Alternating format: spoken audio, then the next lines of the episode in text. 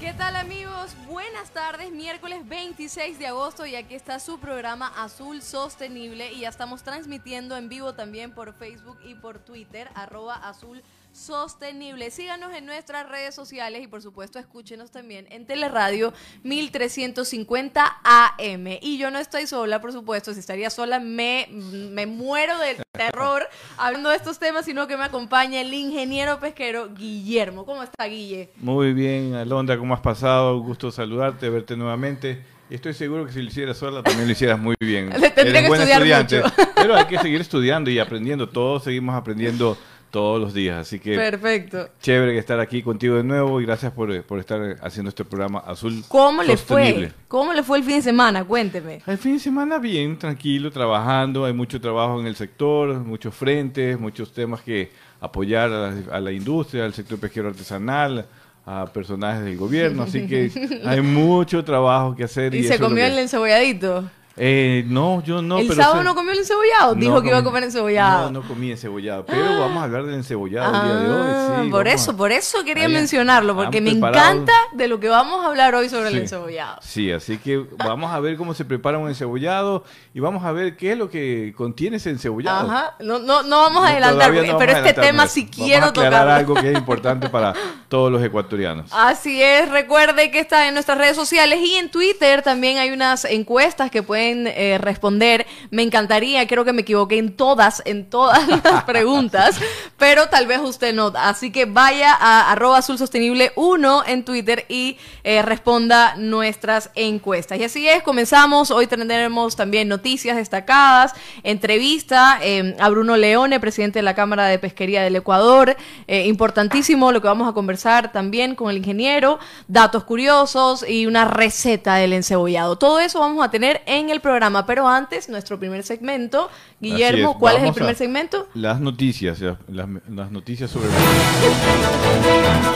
Presentamos Noticias desde el mar. Así es, vamos con noticias desde el mar. Es que ya, ya el ingeniero quiere hablar con nosotros ya del tema.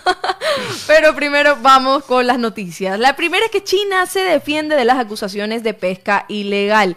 La delegación del gobierno chino en la Organización Regional Pesquera del Pacífico Sur ha alzado la voz para desmentir que haya operaciones de pesca ilegal en el entorno de las Galápagos. Los barcos pesqueros chinos operan de manera rutinaria y legal en aguas fuera de la zona económica exclusiva de Galápagos y no representaban ninguna amenaza para nadie, destaca la delegación china en la Organización Pesquera del Pacífico Sur. Li Gan, jefe de esta delegación, asegura que los pesqueros chinos son barcos legales, autorizados por el gobierno chino y registrados en esta organización de acuerdo con las regulaciones relativas a la conservación y medidas de ordenación pesquera. Ningún buque ha sido incluido en la lista de buques ilegales de la organización desde su establecimiento en 2013. Desde la delegación también destacan que además la organización aún no ha implementado la inspección de a bordo en la Convención de Alta Mar, por lo que es imposible que los agentes del orden, es decir, los inspectores, suban a los barcos pesqueros para realizar tales inspecciones, señaló el mismo señor Lee. Entonces estamos, estamos viendo, Guillermo, que estos temas los hemos tocado en los primeros dos programas. Mira, ¿no? acaba de llegar una carta que todavía no la he podido leer de la delegación de China a la Organización Pesquera del Pacífico Sur, justamente que creo que se refiere a este a esta posición del gobierno chino en la organización de sobre los barcos si están eh, registrados, si están haciendo pesca ilegal. Vamos a ver porque Ecuador tiene que absorber o analizar esa carta y llevar una posición como hemos hablado comúnmente con varios actores para poder mejorar el monitoreo a bordo y prohibir los transbordos en alta mar, que es una de las posiciones fuertes de Ecuador y que espera- esperamos que otros países acompañen. Y lo mencionaba también Pablo Guerrero en el programa anterior, ¿no? Pablo Acerca de la inspección. el eh, eh, viceministro de Pesca también. Andrés Ares, lo mencionó. Creo que hay una posición en conjunta con el sector privado. También vamos a conversar con Bruno de este tema, pero Ecuador no puede ir solo. Eso es lo que hay que recordar, que la Organización Pesquera del Sur hay varios países y hay que hacer equipo. Perfecto, seguimos con otra noticia. Según datos de la Cámara Nacional de Acuacultura, las exportaciones totales cayeron el 28% frente a lo enviado en julio del 2019, lo que significa una pérdida de 230 millones de dólares. En volumen, lo que se exportó fue aproximadamente 90 98 millones de libras, 21% menos que el año pasado. La razón principal de esta caída fue la drástica caída de las exportaciones a China, donde los envíos en libras bajaron más del 75% y los ingresos en dólares cayeron el 80% en comparación con julio del año pasado. Otras repercusiones fueron los controles de China para la carga, que llevaron a que se sancione a tres establecimientos camaroneros tras hallarse material genético de COVID-19 en contenedores. Me acuerdo, me acuerdo de esto. Claro. Que aunque la sanción fue levantada, no ha evitado que se sienta un, bajo, un bajón en agosto. El, presidente de la Cámara Nacional de Acuacultura dice que por las restricciones de movilidad se ha disminuido el 50% del consumo de camarón, especialmente en aquellos mercados, y habla de no solamente ya de China, donde se lo destina para restaurantes, hoteles y eventos. Mm, el ministro de Producción, Iván Ontaneda, asegura que la caída en la demanda que se registra en el sector camaronero también se está sintiendo en otros rubros como banano y cacao por la dinámica de economía mundial. Y vamos con la siguiente entonces, eh, Guillermo, que dice que el Ecuador necesita un buque de 80 millones de dólares. Mira, esto es una, una noticia interesante. El Instituto Oceanográfico y Antártico, el NOCAR, la Armada y el Ministerio de Defensa analizan la manera de que el país no pierda la jurisdicción y los derechos de exploración y explotación de los recursos del suelo y subsuelo marinos, ubicados en las ci- 150 millas de la plataforma continental que se extienden desde las Islas Galápagos más allá de la zona económica exclusiva. O sea, hablan de la extensión de las, de las 200 millas. ¿no? Exacto. Para extender nuestra zona económica exclusiva, Ecuador puede tener más de dos años plazo en los que debe entregar los estudios necesarios al Comité de Límites de la Plataforma Continental de las Naciones Unidas. Para dichos estudios, el único buque existente se llama Orión y ya tiene 40 años de uso. Es necesario reemplazarlo con uno nuevo que costaría entre 70 y 80 millones de dólares. Sí. Ahora, ¿cuál es la importancia de los recursos que existen en el fondo marino? Según una ficha informativa del INOCAR sobre el proyecto de ampliación de la plataforma continental, allí existirían recursos minerales e hidrocarburíficos de alto valor para el país. Ecuador, al extender su soberanía, podrá disponer de una mayor cantidad de recursos naturales no renovables, lo que permitirá tener una mayor potencialidad para el desarrollo de industrias mineras y petroleras. Muy interesante las, las noticias que hemos leído hoy. Si a usted también le ha parecido interesante, por favor coméntenos en nuestras redes sociales, sobre todo en Facebook, que veo que también se mueve mucho.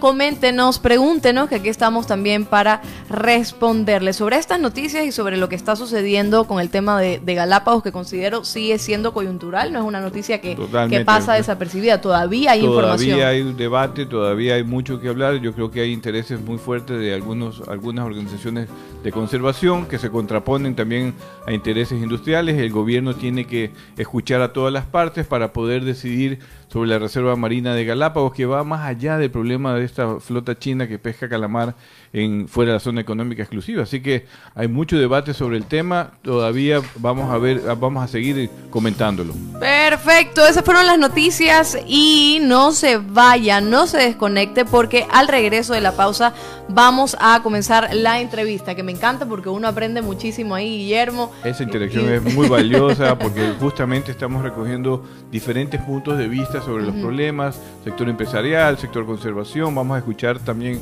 a científicos del gobierno, a ONGs, así que yo creo que esa, esa, esa interacción y esos y esos elementos que nos ponen en la discusión pues sirven a los ecuatorianos para poder aprender adecuadamente sobre qué cuál es el, el camino correcto. Así es, el, camino correcto. Pero usted también escríbanos en nuestras redes sociales y recuerde que en Twitter, arroba azul sostenible 1, tenemos las encuestas. Al volver les voy a leer las preguntas, pero analice bien, no responda lo loco como hice yo, para que pueda... Esta sí, esa no, esta sí, o- No, hoy estoy mal genio. voy a decir horrible, que- horrible. O sea, con decirle que los primeros programas, eh, bien, ¿verdad? Salí Claro. muy bien. Pero en este, los primeros programas, las encuestas. Ah, los primeros programas sí, pero Pero ahora en este, terrible, terrible. O sea, no quiero ni decirle, algo pero pasa, usted. algo pasa por allí, tenemos que conversar. Sí. Usted, por Bien. favor, conteste. Seguimos nosotros en Azul Sostenible después de la pausa 1350 Teleradio. Y como ya habíamos dicho, tenemos la entrevista del programa de hoy. Y aquí está el ingeniero Bruno Leones, presidente de la Cámara Nacional de Pesquería, director de la Cámara de Industrias de Guayaquil y presidente del grupo pesquero Servi Group. Muchísimas gracias por estar aquí, Bruno. Veo que está feliz, está alegre de estar acá, ¿no? Qué bueno, Bru- Bruno. siempre tiene ese Sí, genio ¿no? alegre, contento, Hay de ánimo, positivo, hay que ser positivo, positivo. así que Entró, entró a la cabina como que llegué. está muy bien, esa actitud vale. Qué bueno, qué bueno. Eh, Bruno, aquí está el ingeniero, por supuesto, y yo que como periodista también estoy entendiendo un poco de este tema, que resulta complicado, pero una vez que ya se conocen eh, la información, me ha gustado muchísimo. Y yo quiero eh, hablar sobre todo de la pesquería sostenible, porque hay muchas Correcto. cosas que ni yo ni, ni personas que nos están escuchando entendemos. Por ejemplo, una de las cosas que quería preguntar muy básica, aunque parezca, es que si la pesca industrial es lo mismo que una pesca exclusiva, lo digo eh, excesiva, perdón, lo digo porque muchos ambientalistas también eh, están en contra o defienden el hecho de que no haya esta pesca industrial porque daña el ecosistema, etcétera, etcétera. Entonces, quería saber eso y por otro lado, cómo es que se puede lograr una pesca sostenible. Correcto. Eh, primero que nada, eh, muchas gracias Guillermo, gracias a Londra, usted me la exista Londra. ¿no? Ya, claro, Ah, ¡epa! de- Lo primero que Belleza. me dijo que le gusta el programa es el nombre. Lo primero que me dijo, me encanta que diga azul. Ah, qué está. belleza, qué belleza. Yo también soy melexista. Pero bien. bueno. A ver, este, mire, eh, la pesca es un recurso renovable, en tanto y en cuanto su explotación se haga de manera sostenible. A fines del siglo pasado, a fines de la década del año 90, ¿verdad? Cuando la ONU, preocupada por este tema de, de la salud de los océanos y todo, formó una comisión de científicos para que estudien y definan qué era sostenible. Entonces ahí salió la famosa declaración que para nosotros es, es una frase que la tenemos marcada y para nosotros es una guía. La famosa declaración Brundtland, que es la, la doctora Brundtland, que fue la que lideró ese grupo de, de científicos y que ella después llegó a ser primer ministro de, Noriega, de, de Noruega.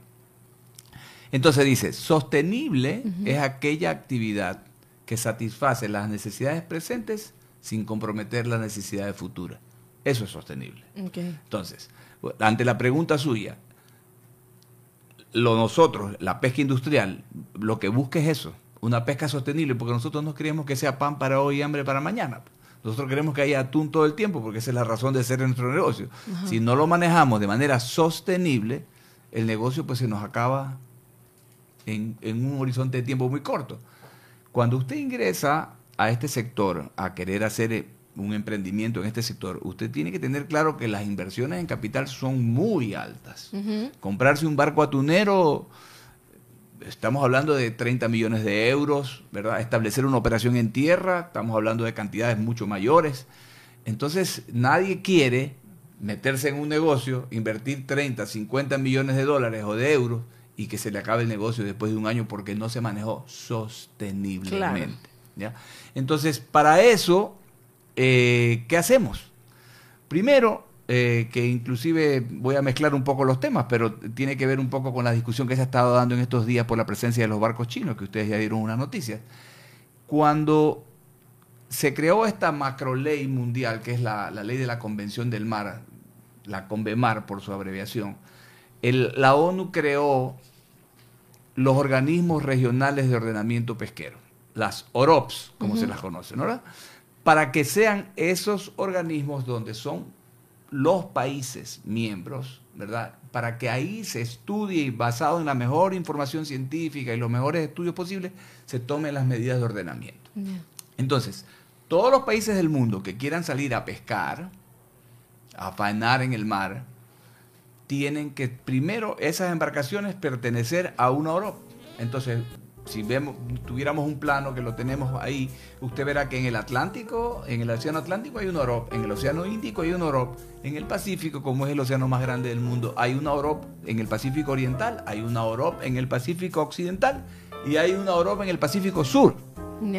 Nosotros, en el caso de Ecuador, que hacemos pesca oceánica, estamos inscritos y somos parte de la OROP del Pacífico Oriental, que es la Comisión Interamericana del Atún, y también somos parte de la OROP del Pacífico Sur. Ok, entonces, ahí en esa, en esa OROP de la CIAT, que tiene ya más o menos 50 años eh, eh, trabajando, es donde se ha venido administrando y ordenando y disponiendo en una mesa todos los países en función de la información de los científicos tomando las medidas de ordenamiento que han ido creciendo cada vez, Ya. se han ido endureciendo.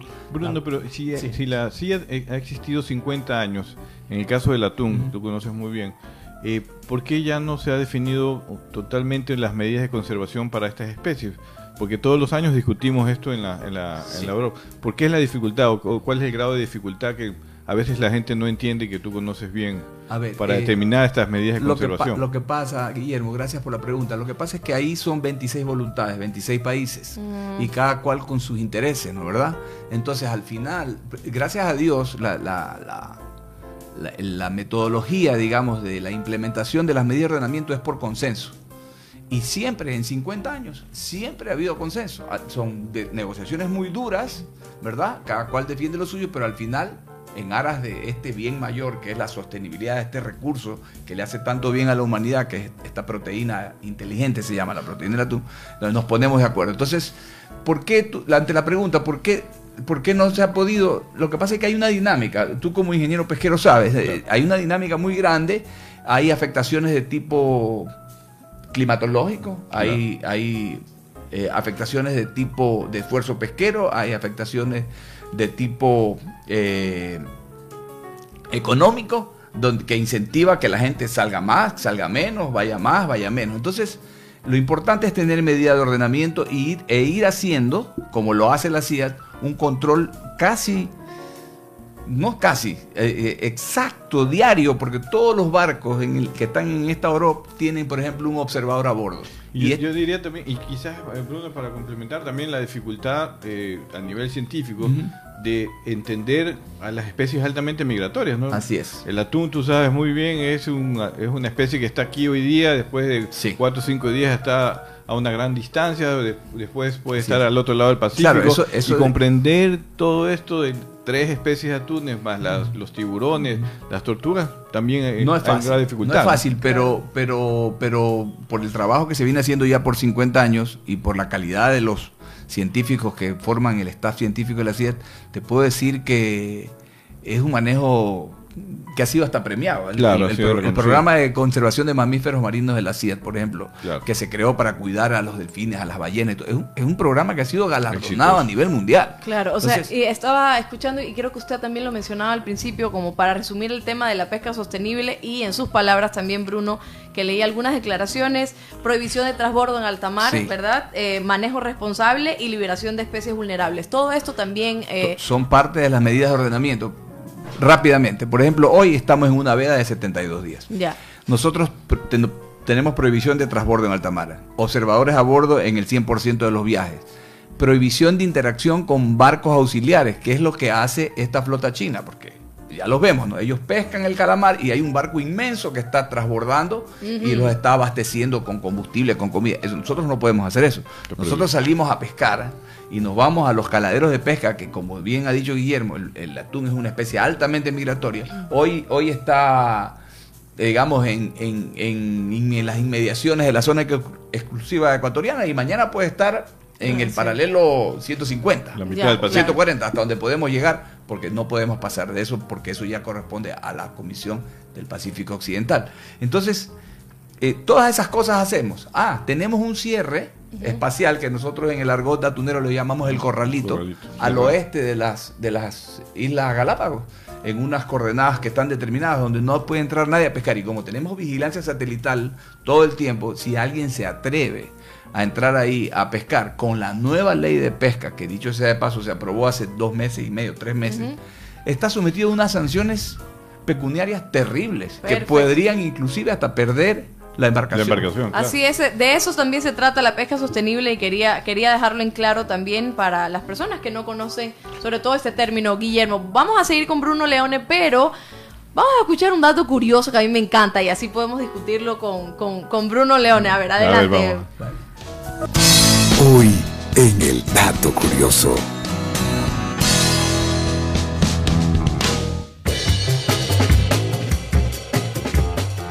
Para preparar el delicioso plato típico ecuatoriano que llamamos encebollado, se utiliza atún albacora como ingrediente principal, pero esta especie solo se pesca en aguas muy frías al norte y sur del Pacífico, por lo que en Ecuador las especies que se utilizan para este platillo se llaman atún patudo y atún aleta amarilla. La próxima vez que pidas un encebollado, intenta pedirlo de atún, ya que, aunque pocos lo saben, es la forma correcta de hacerlo. Me estafaron, me estafaron. 15 años en este país pidiendo encebollado de albacora y ha sido atún. Explíqueme, Guillermo, qué pasó. Mira, es complejo realmente definirlo técnicamente. Es, es la forma que la gente lo llama. En verdad, eh, hay cinco especies de atunes Ya. en el Pacífico Oriental. Son tres son tropicales: barrilete, aleta amarilla y patudo. Y eh, también en zonas templadas o aguas frías está el atún aleta azul y la albacora. Ya. Es del norte y del sur, pero están en zonas frías y es la misma especie. La gente, ¿por qué le llama albacora al, al encebollado? En verdad, yo no tengo esa respuesta, Sí. pero en verdad lo que se están comiendo es atún aleta amarilla o atún patudo. Ya, no yo- sé, Bruno, yo si tú sí, tienes alguna este, opinión. eh, sí, el, el albacora es un túnido, Claro. o sea, de la familia de los atunes. Claro. Lo que pasa es que... eh, Por si acaso eso no sabía tampoco. ¿no? Claro. La albacora es un familiar, pero no, muy es lejano. un túnido, es un túnido. eh, eh, el pez espada es un túnido. Ya. Claro, usted- Pero de, pero de primo, ¿no? No, primo. hermano. Claro, Pero no primo hermano. en segundo grado. Primo en segundo grado. Este, pero, pero sí, el, el encebollado la gente le dice albacora aquí. Ya, y- pero yo quiero hacerle una pregunta, Bruno y Guillermo. Ustedes cuando van a, una- a un lugar a comer picantería, ¿verdad? Se puede. Sí. Y ustedes dicen, deme un encebollado de atún no, de aleta amarilla. No, no, no, yo- yo sí. encebollado. Usted no, sí. eh, no, encebollado. Yo sí le digo atún y a veces me han dicho no hay de atún. ¿Y de qué hay? De albacora. Le digo, atún. le Y ahí va Guillermo No, a explicar. yo- me resisto todavía a esa. El encebollado es de atún. Claro, Claro, punto. claro. Ya, ya. y, y es riquísimo. Y es, Es riquísimo. Es uno de los productos que con los ecuatorianos la- nos en alimentamos en y es esos muy bueno. ¿no? concursos que ha hecho la municipalidad de la Claro. de la cocina criolla, el encebollado ha ganado. Ha ganado. Ha ganado como el, como el más apetecido, como el más. Claro. Pero es sí. que cualquiera que viene a Ecuador y pruebe el encebollado Es lo es, lo máximo. Ayer estaba viendo una noticia que en Nueva York han hecho un estudio de la gastronomía ecuatoriana y está el bolón de verde y Ah. todo. Y, y- y hay unos chefs ahí que se lo ve que son pues de otras nacionalidades. Y dice, esto es riquísimo. Pues vamos, Hablando a hablar del más- encebollado. vamos a hablar más del encebollado. Así es, perfecto. Pero ahora sí vamos a, a temas un poquito más, más serios y, y no tan disfrutables, por así decirlo.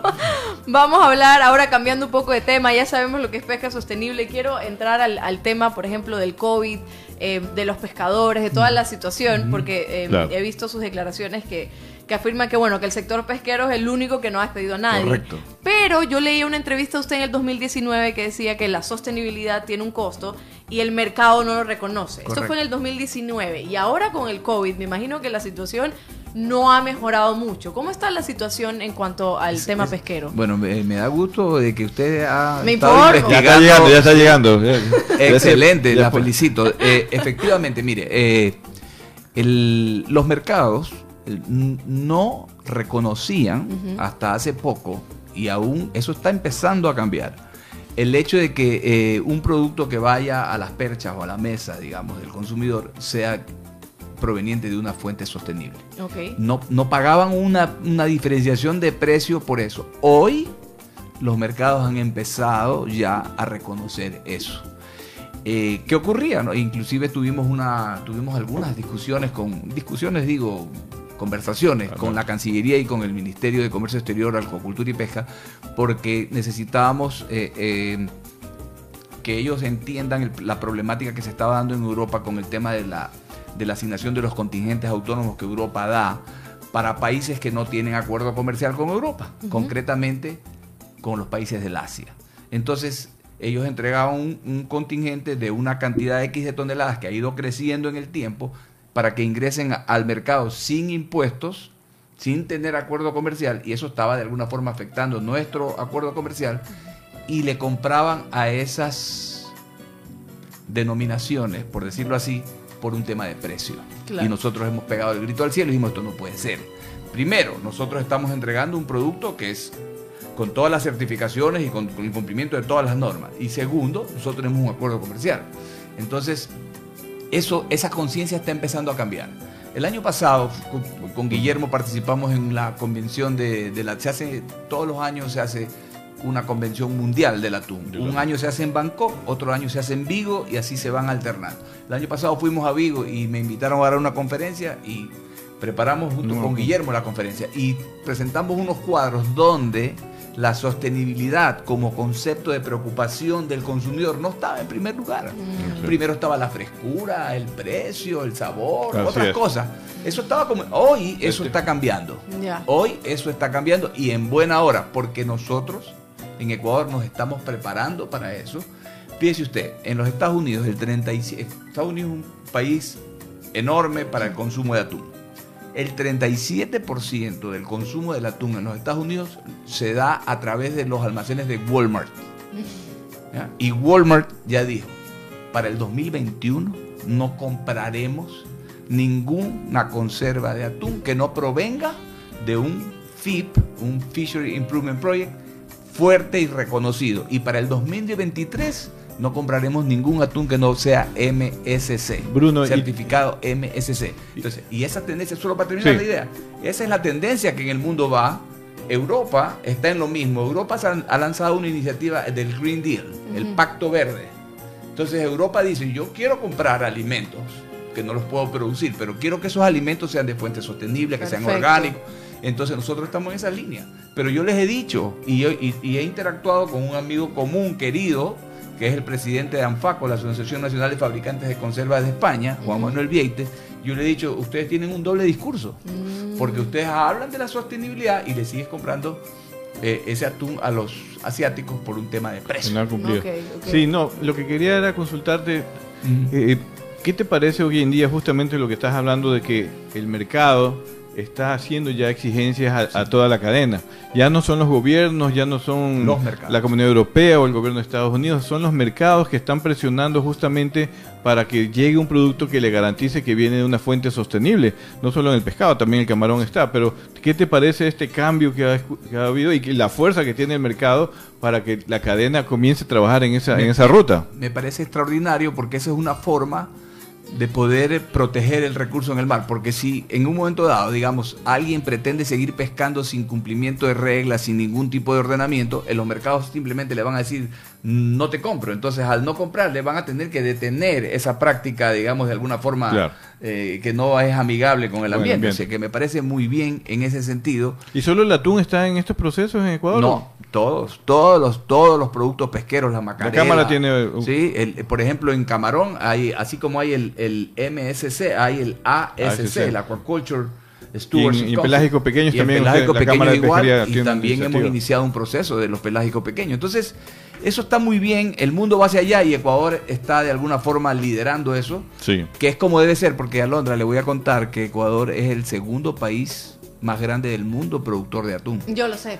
¿Ya? Ay, Yo lo sé. entonces, entonces nosotros, yo siempre digo, Pero ¿no? usted ha comido albacora. Tenemos ¿no? que actuar en función de eso, de lo que es. somos. El segundo productor más grande del mundo. Tenemos que ser líderes. Ya. Y entonces en eso estamos liderando, vamos muy bien.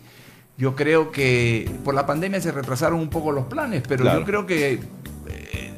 Sí. entre el primer trimestre o primer semestre del próximo año estaremos alcanzando la certificación y eso será un, un hito para el Ecuador.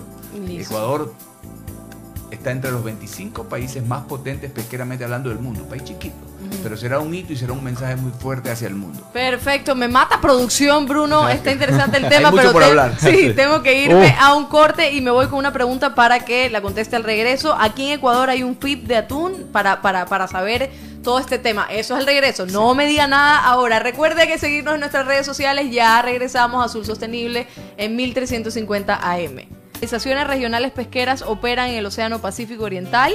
¿Cuál es nuestro primer mercado de exportación de camarón? ¿Cuál es la segunda pesquería más importante de Ecuador? Y la isla del Pelado y Bajo Cope, que queda en la península de Santa Elena, están en un área marina protegida. Tengo que decir que me confundí en todas las preguntas, pero estoy segura que usted no.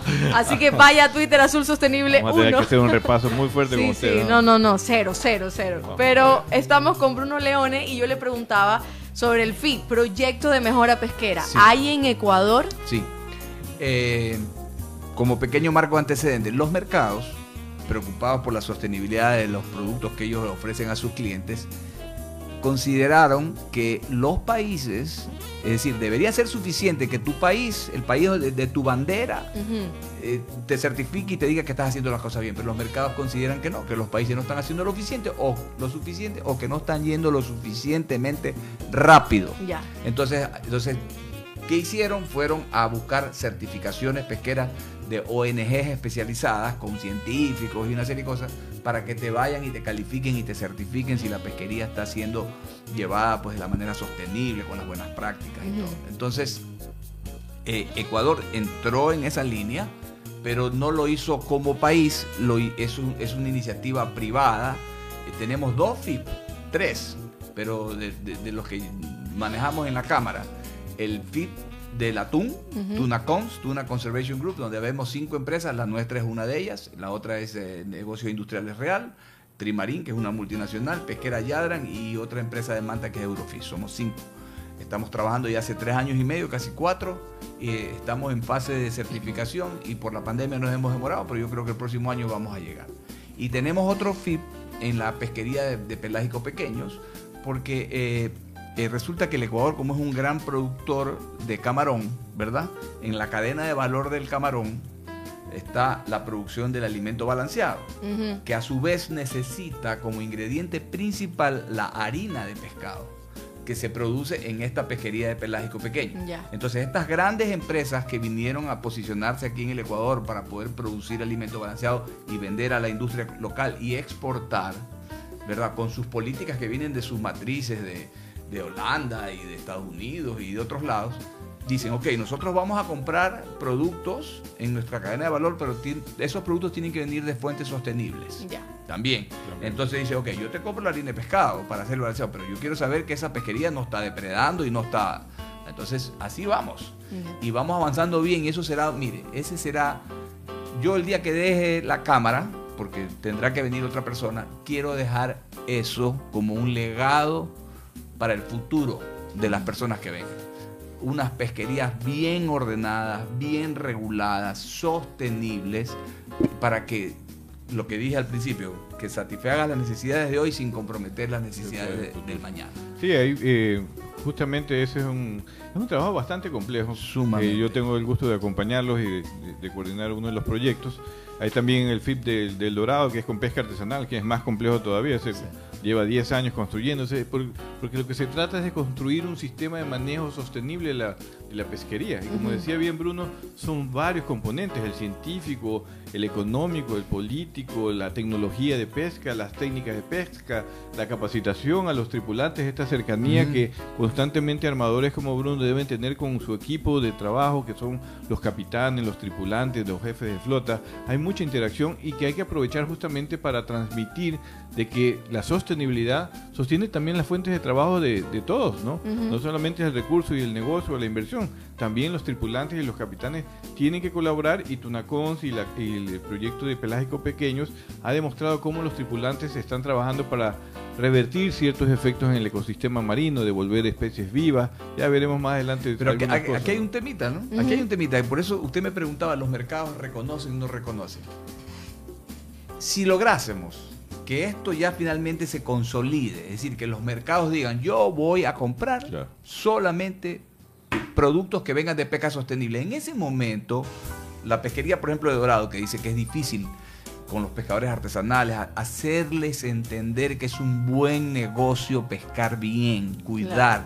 En el momento que ellos puedan verificar que eso les hace bien porque pueden vender su producto a un mejor precio, ellos van a ser los primeros Claro. en, en allanarse a las normas y a las reglas nuevas del juego porque van a sentir que eso les beneficia. Entonces, es un tema, como dijo Guillermo, no es fácil, es complicado, pero hay que avanzar hacia allá.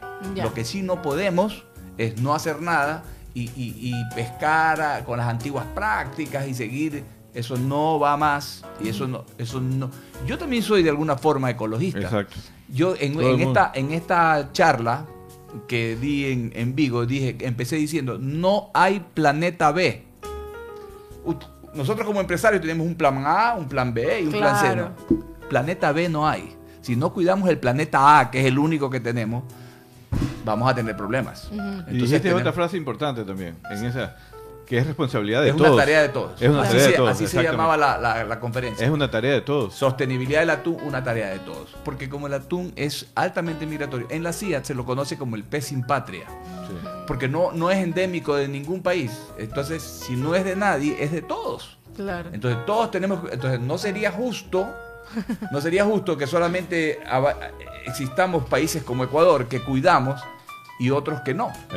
Entonces, Sí. eh, eh, eh, ahí estaríamos ya Es ante una una, situación de, responsabilidad. pes- de, de- de competencia desleal. En, en otras declaraciones, Bruno, ah, ya estábamos hablando del atún, pero lo del calamar gigante, que yo me acuerdo que usted me decía, Guillermo, que la flota pesquera china, bueno, hace eh, pesca de calamar gigante, ¿verdad? Esta flota sí, Sí. claro. Ahora, pero en Ecuador hay... eh, ¿También hay pesca de calamar gigante o no? No. Porque usted, exacto, decía que la posibilidad de desarrollar esta pesca de calamar gigante para también generar empleos. Por supuesto. Ya. Eh, Entonces, eso, ahora que hemos visto eh, con toda la tecnología que, que- que hoy día está disponible, que hay unos cardúmenes, digamos, de esta especie que por temas de, de clima pueden subir hasta, hasta, hasta estas aguas nuestras. si, si yo le abriera hoy día, hoy día estaba revisando las temperaturas, si yo le abro aquí hoy día en un chat, usted va a ver cómo hay una bolsa de agua fría justo donde están los barcos chinos, porque Claro. eso hace que el animal haya subido hasta acá. Normalmente ese animal está más al sur, pero sí deberíamos en Ecuador, y ya se le ha pedido a la autoridad pesquera, a tanto al ministro como al viceministro,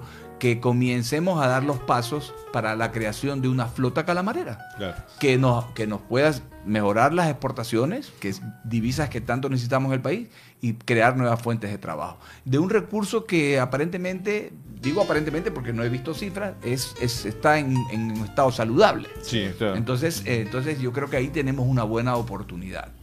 Ahí Claro. tenemos como Bruno, país. Una, una pregunta así, eh, dentro de tu visión, ¿cuál es, cuál es el futuro del- de las pesquerías en Ecuador, del, del sector pesquero? ¿Cómo lo ves tú como presidente del gremio?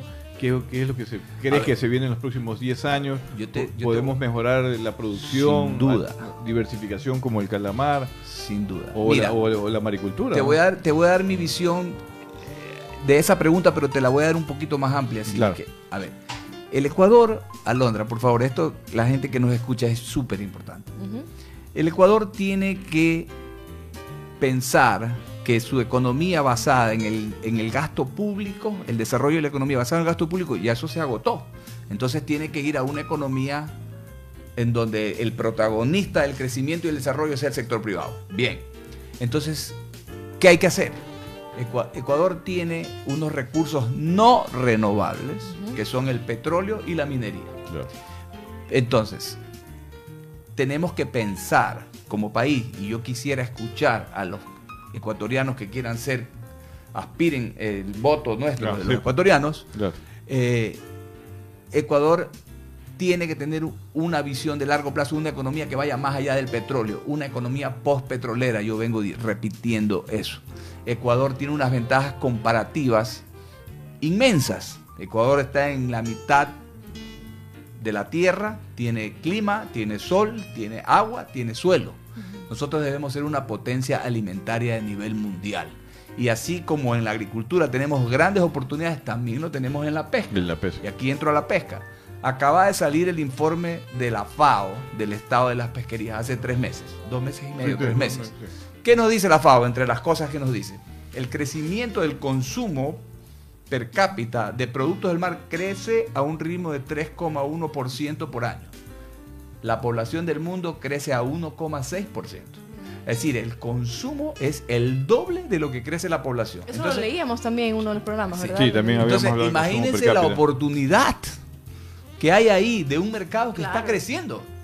Entonces, y ahí dice la FAO, una gran parte de esas pesquerías son silvestres, como la del atún, que están muy reguladas, pero van cogiendo espacio la acuacultura y la maricultura. Nosotros en maricultura que no hemos hecho nada. Tenemos unas potencialidades inmensas. El otro, el- el otro día leíamos que si se desarrolla la maricultura a nivel mundial va a po- poder proveer alimentos que va a haber déficit en el 2050 y solo ocupando el 6% del océano. Así es. Mientras que la agricultura va a tener que ocupar el 60% de las, Claro. de las tierras. O ¿Qué es sea, la maricultura, Guillermo? es cultivo en el mar directamente. Cultivo de peces en el mar. Culti- Pero, ¿cómo? ¿Qué es eso? ¿Cómo? En jaulas, Ah. en jaulas. Usted- usted- mire, en el camarón, Alondra, no sé si tenemos tiempo, pero estas cosas son No, no, es que importantes. sí, vamos, claro. vamos A ver, mire, mire, en el camarón, eh, eh, ¿por qué se desarrolló la industria camaronera? Cuando yo fui camaronero hace veintipico de años, lo que nosotros comprábamos era la larva salvaje, decíamos. O sea, la Claro. larva que pescaban los pescadores en la orilla, y eso era una práctica inclusive depredadora, porque usaban unas, unas mallas con un ojo de malla tan chiquito como el del panty de una mujer. Ajá. Y eso, al recoger eso, iban matando no solo la larva, de la, recogía la larva del camarón, sino de la corvina, de la langosta. Entonces, y los pescadores decían, esto es basura. Pero estaban matando los huevitos Claro. de- de la- ya, y se quedaban solo con la del camarón. Ecuador comienza a invertir en tecnología y logra desarrollar genéticamente una variedad capaz de soportar virus y una serie de cosas hecha en laboratorio y entonces tiene la materia prima para luego sembrarla en las piscinas. Lo mismo se puede hacer con los peces. Ya. Crear en laboratorio los alevines de corvina, de, de guayaipe. Los alevines. Ya, eh, eh, bueno, usted ya va aprendiendo. Ya. Ya, y entonces, y, sembrarlos en el mar Claro. y, y cosecharlos de una manera, y eso es 100% sostenible, Mm. ¿verdad? Entonces, inclusive en, en- en estas mariculturas, de, por ejemplo, de Bluefin, yo nunca he estado, pero me cuentan que van los compradores, los compradores van a las granjas en el mar, entonces bucean y le dicen, quiero este, quiero este, Qué genial y quiero eso, ese. Claro, ¿no? claro. Entonces viene un pescador, lo coge, lo arponea y saca el animal que quiere el cliente. Wow. A ese nivel Eh, unos precios no, increíbles. eh, eh, eh, y el otro día vi, el otro día vi un video que me pareció fantástico, creo que lo pasé, que se llama Underwater Farming. Ya. Están países investigando, creando unas burbujas Ah, sí. inmensas Sí, sí, sí. Bajo el mar Así. donde se hace agricultura. Entonces, ese, ese vegetal, ese producto que se, que se cultive ahí, será libre de plagas, libre de, de pesticidas, libre de todo. Tecnología en pro O de la sostenibilidad. o sea, Biotecnología. O sea, tenemos unas potencialidades inmensas, pero tenemos que abrir la mente y dejar Así. de pensar retrógradamente Y y, tener políticas. tener políticas políticas de claras, gobierno para incentivar la certidumbre, reglas claras, Claro. Abrir la inversión. Tenemos que hacer eso. Necesitamos Perfecto. un gobierno que piense en el Necesitamos eso. Necesitamos eso. Estamos claros con eso. Y los gremios van a exigirle eso Y al próximo vamos gobierno. a pedirle eso a los, a los próximos Ok, gobernantes. Me. Me producción. A ver. A ver, vamos a escuchar un reportaje y enseguida volvemos. es estricto Sí. Qué cosa, Dios mío.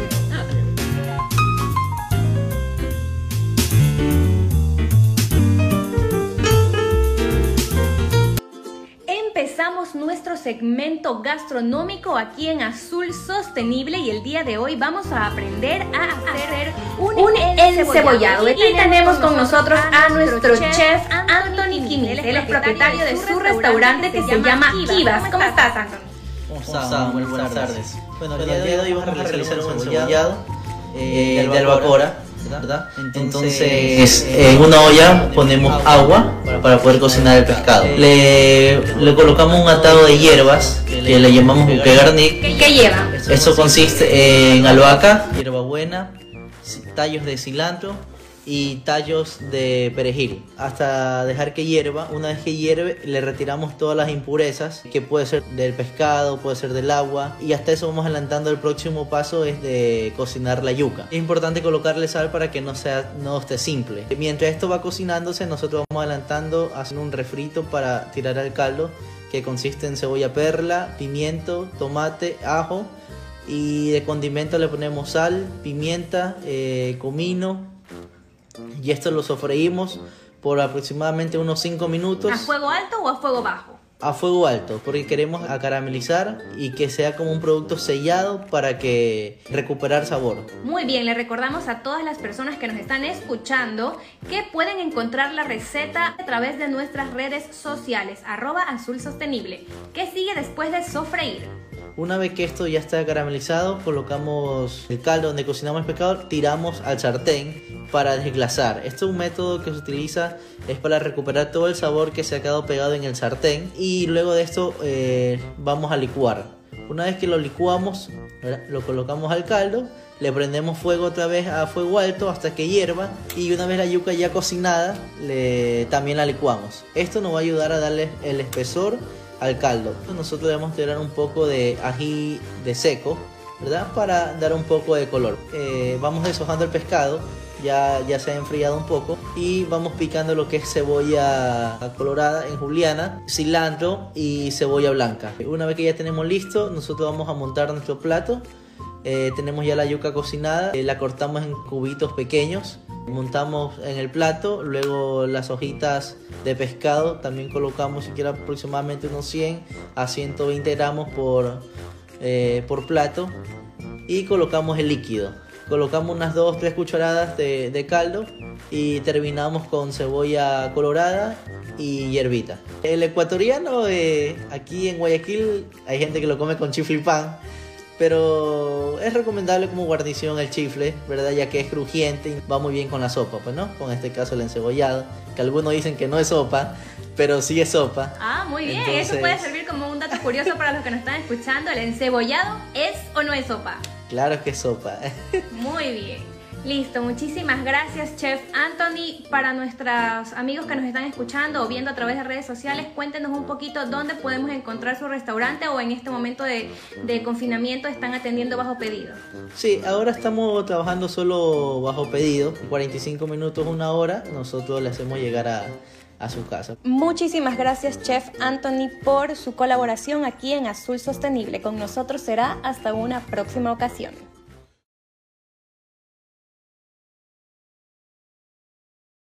Dos de la tarde, señores, y nos ponen este reportaje, el encebollado Bruno y Guillermo. ¿Con qué lo comen? ¿Con eh, chifle o pan? Chifle, chifle. Chifle, chifle, yo también. Yo lo como con los dos, la verdad.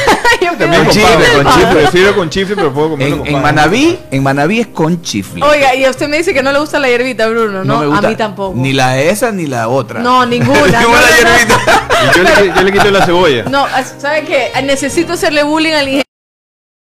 Cebollado, le va a quitar la Es que cebolla. hay que ponerle razonablemente. La gente que le pone como Pero está bien. dos cabezas de cebolla. Ese es el saco. verdadero gusto. No, pues tampoco es así. Es que Y es la cebolla colorada. La cebolla colorada. No, pues, la qué rico. Es la llorar. Lo, lo mejor de todo es que cuando yo como encebollado ya no como el resto del día, porque con, Ah. el, atún, con el chifle, con el pan, con el encebollado, ya que voy a comer después. Claro, es una comida completa. Levanta muertos y una sopa. Y tiene papa Es también. una sopa, como dice O sea que tiene Yuca. Oh, yuca, yuca, ok. Me asusté, me asusté. Papá no, papá no, yuca.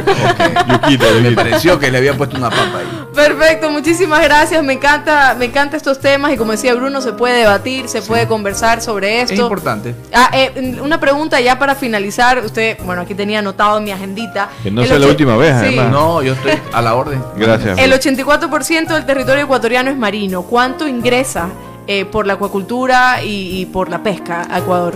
A ver, la pesca son 1.600 millones y acuacultura 3.400, somos 5.000 millones de dólares en exportaciones no petroleras, cerca del 40%, importantísimo.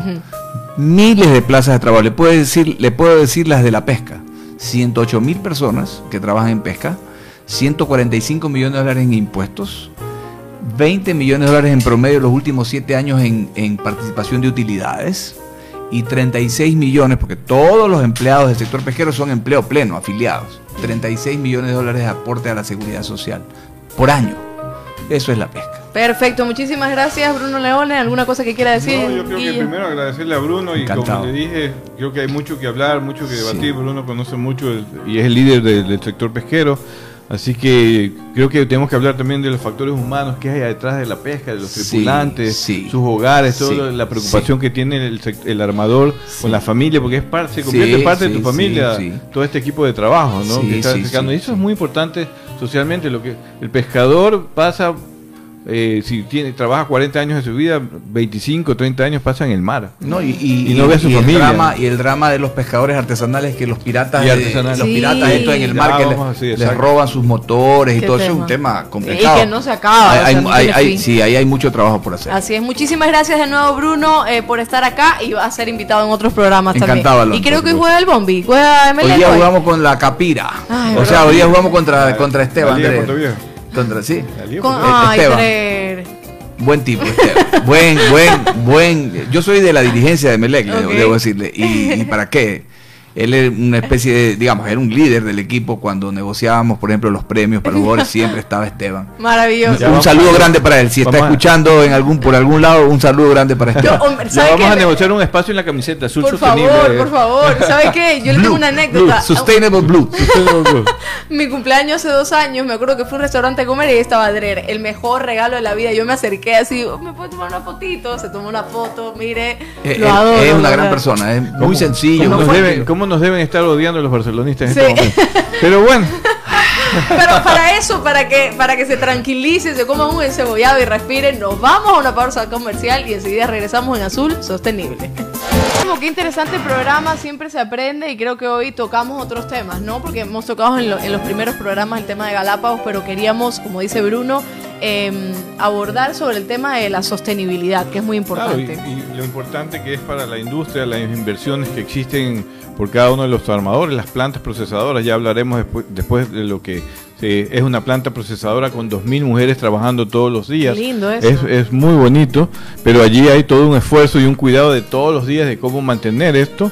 Así que Bruno nos dio la perspectiva justamente de la visión del sector industrial, eh, cómo estamos caminando en la ruta correcta y lo mucho que hay que hacer. O sea, todavía no está todo hecho, estamos conscientes de eso y líder como eh, Bruno como líder de la Cámara de Pesquería nos lo ha comentado. Perfecto, mucho que hacer y que aprender, por eso vamos, antes de terminar el programa, a ver las respuestas de las encuestas en Twitter, arroba sostenible 1. Una de las preguntas era, ¿la isla del Pelado y Bajo Copé en la península de Santa Elena están en un área marina protegida? Sí, claro, o claro que no. ¿Cuál es la respuesta? Sí, claro. Yo puse sí, claro. Ah, muy bien, usted conoce bien todas las 20 reservas marinas que hay aquí en Ecuador. Perfecto, 67% contestó que sí, claro, así que muy bien, 30 votos, perfecto. Vamos a ver la segunda pregunta, ¿cuál es la segunda pesquería más importante del Ecuador?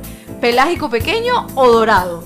Pelágicos pequeños. Lo peor de todo es que yo leí y yo decía, ¿qué cosa es un pelágico pequeño? pequeño. Hubiera escrito, dice, oye, ¿qué No. pelágicos pequeños? Pero los pelágicos pequeños son especies que se usan para la, la harina de pescado, es la macarela, Ah, lo que la- decía lo que decía Bruno, la macarela, la sardina, el chubueco, la pinchagua, Macarela. macarela. No Macarena. No, macarela, Ya. no, macarela. Pinchagua, chubueco, al- alrededor de seis o siete especies que hacen el conjunto de, de- de pelágicos pequeños y que se, se produce para harina de pescado y también enlatado de sardina, como vemos, sardina Claro. como la marca real, ¿no? Ay, sí, qué rico. Sí.